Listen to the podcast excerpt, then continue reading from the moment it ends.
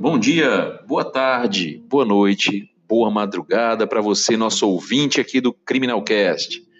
Seja bem-vindo ao nosso terceiro episódio e nele nós vamos falar de um tema muito importante, é, extremamente atual e necessário ao debate, que é o crime que nós temos cada vez mais sendo praticado, que é o crime virtual. E dentro dessa temática de crimes virtuais, que é a criminologia, o direito penal, o processo penal e até mesmo a questão da perícia na medicina legal, eles têm como objeto né, o crime virtual hoje, ele é, na verdade, é um crime que vai trazer inúmeros danos à vítima, é um crime que é de difícil a sua perícia, a sua busca por autoria e principalmente você obter elementos de informação para também caracterizar a sua materialidade. E dentro da temática de crimes virtuais, nós vamos separar aqui três condutas que estão sendo praticadas de forma bem reiterada, que é a conduta da sextorção, do estupro virtual e da pornografia de vingança. Nós vamos analisar as suas diferenças e com o intuito de que você compartilhe esse nosso debate, as informações que vão ser aqui passadas, para que outras pessoas possam se prevenir. Esse é o intuito do nosso podcast e o Criminalcast, ele vai trazer sempre esse debate necessário ao compartilhamento para toda a sociedade, tá OK? Nós sabemos que hoje a troca de informações pela internet ela é um facilitador para todos né? e se tornou de certa maneira obrigatória para grande parte da população. Porém, toda facilidade ela acaba gerando um risco e um risco desconhecido por muitos que utilizam a internet, mas que não têm aquela preservação né? em relação aos seus atos, não têm uma preocupação quanto às consequências desses atos praticados no âmbito virtual, uma vez que, ao fazerem uso dessa internet, acabam se expondo também sobremaneira, o que acaba trazendo uma possibilidade destas pessoas torná-las torná ou se tornarem vítimas dos crimes virtuais. Sabemos que hoje em dia também há um grande envio de fotos, vídeos pessoais de cunho sexual pela internet, o que popularmente acabou se chamando de nudes, termo que vem lá da origem inglesa e significa sem roupa. Essa, essa atividade, essa prática de envio de nudes, ela ganhou muita popularidade e acaba tendo como agentes desse tipo de ação os adolescentes. Embora vamos frisar aqui, essa conduta ela não tenha qualquer proibição legal. Nós temos que ressaltar aqui que essa é, prática ela não é proibida, mas que pode, sem a devida preservação, trazer graves consequências, tá?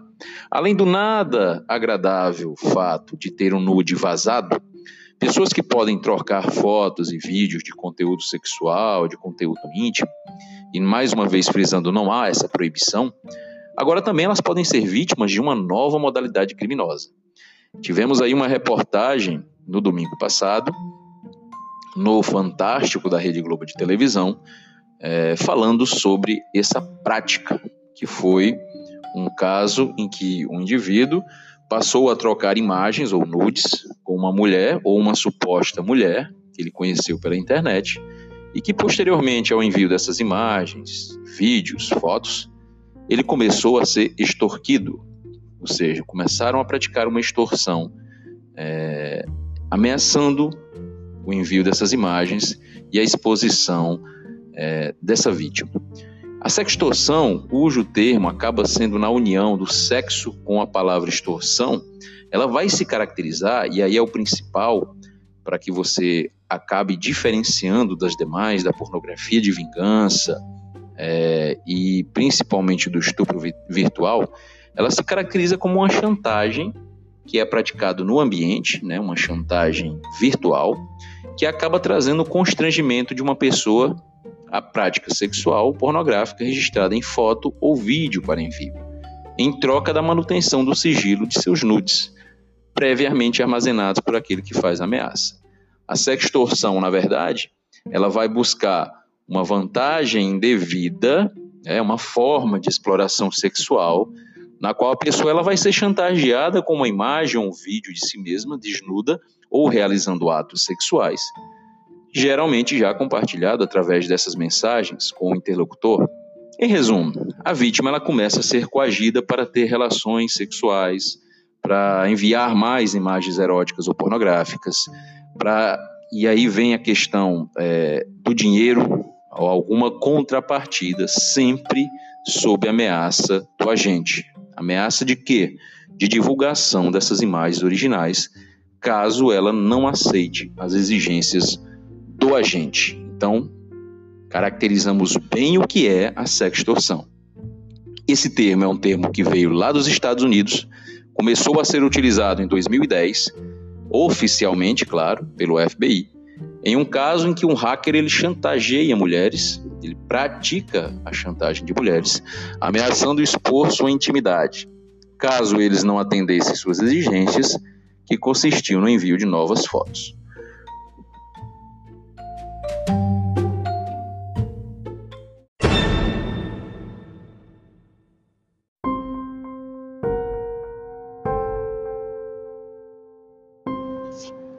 Já o estupro virtual, ele vai se diferenciar da pornografia de vingança e principalmente da sextorção, porque nele o criminoso manda a vítima gravar cenas que ele ordena, né? tirar fotos de determinadas posições. O autor, para satisfazer sua lascívia sexual, faz com que a vítima tenha esse comportamento, possuindo aí fotos íntimas dela e posteriormente ameaçando a divulgação. Nós tivemos um caso no Piauí, né, especificamente na cidade de Teresina, é, a partir de uma investigação da Delegacia de Repressão aos Crimes de Informática de Teresina, em que um indivíduo, utilizando um perfil falso no Facebook, e depois, claro, ele identificado e preso, ameaçou exibir imagens íntimas da vítima. Ele acabou coletando uma vasta quantidade de arquivos de vídeo e de imagens através de conversas virtuais, e a partir desses arquivos começou a extorquir no sentido sexual. Ou ela enviava todos os dias vídeos e fotos para ele, praticando atos libidinosos no próprio corpo, ou ele divulgaria tudo aquilo que já tinha em mãos exigiu dela esse envio de novos materiais, no qual ela estava nua e praticando esses atos libidinosos. Embora o estupro virtual ele não esteja expressamente previsto no Código Penal, nos crimes contra a dignidade sexual, esse caso ele foi enquadrado no artigo 213 caput do Código Penal, que prevê o crime de estupro e pune quem constrange alguém a praticar conjunção carnal ou outro ato libidinoso mediante violência ou grave ameaça. O juiz aqui nesse caso entendeu que a vítima ela foi constrangida a praticar ato libidinoso em si mesma, mesmo sem o contato físico entre a vítima e o agente, em autoria indireta, mediante uma coação moral irresistível. Nós temos que analisar essa situação do contato físico. Muitas pessoas, quando se fala no crime principalmente de estupro, têm aquela ideia de que deve necessariamente haver o contato físico entre vítima e agente. E o entendimento a partir desse caso prático que ocorreu em Teresina demonstra que esse, essa presença, esse contato físico nos crimes sexuais não traz um elementar do tipo. Né? Não deve haver um contato físico para que haja o estupro, seja na sua modalidade de conjunção carnal, seja na modalidade de prática de atos libidinosos. Foi um entendimento que gerou muita polêmica entre os operadores de de, do direito, de maneira que alguns acabaram concordando com a posição do juiz desse caso específico, defendendo até mesmo que a mudança legislativa ocorrida em 2009 possibilitasse a interpretação de que, mesmo sem contato físico, existe sim a possibilidade de se constranger alguém com a grave ameaça de divulgação dos seus nudes, por exemplo.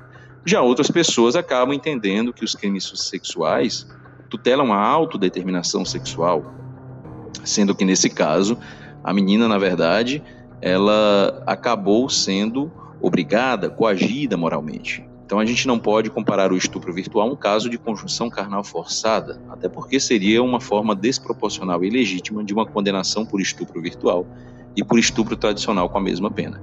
Então você tem duas visões daqueles que analisam o direito, e principalmente que analisam essa situação dos crimes contra a dignidade sexual, especificamente o estupro.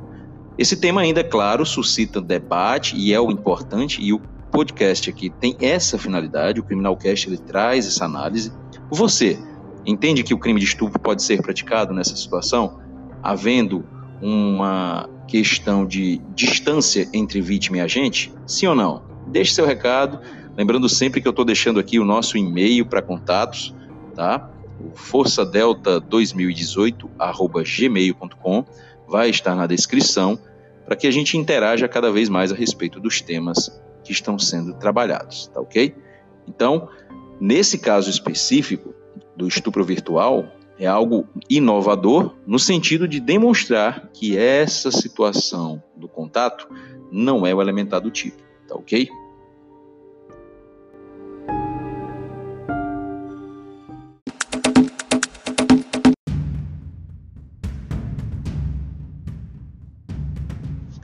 Por último, a análise da vingança pornográfica, que é a exposição da intimidade sexual, que analisamos lá no nosso segundo episódio do Criminalcast. Na maioria das vezes, os responsáveis pela divulgação acabam sendo ex-cônjuges, ex-companheiros, ex-namorados. É aquela troca de nudes que ocorre entre o namorado, o companheiro, o cônjuge, né?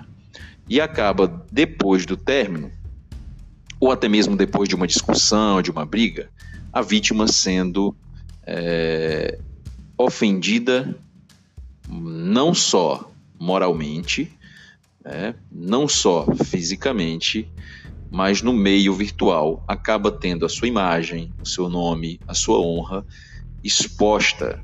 Né, ou seja, essas imagens que foram enviadas durante o período em que o casal estava é, em bons momentos acabam sendo divulgadas na internet. Diante de uma tipificação mais específica na legislação penal brasileira, nós tivemos a aprovação da Lei 13.718 de 2018, que acabou inserindo lá no Código Penal o artigo 218-C, artigo esse que nós analisamos no episódio 2 do Criminalcast, que é justamente a divulgação sem o consentimento da vítima, de imagens, vídeos de cunho sexual, de cunho íntimo, tá? Então, aqui nós temos, nesse terceiro episódio, uma análise dessas três condutas: da sextorção, onde é uma modalidade de extorsão, se utilizando esse indivíduo de uma coação, de, uma, é, de um constrangimento legal, para que essa vítima ela traga vantagens para ele, vantagens essas indevidas. Nós temos a prática da pornografia de vingança, que é o artigo 218C do Código Penal, que foi inserida com essa lei específica de 2018, e nós temos aí o crime de estupro virtual, que na verdade é o crime de estupro do 213 do Código Penal, associado aí com o meio virtual, aquela análise quanto à possibilidade ou não de caracterizar o crime de estupro em uma situação em que eu não tenho contato físico entre a vítima e o agente.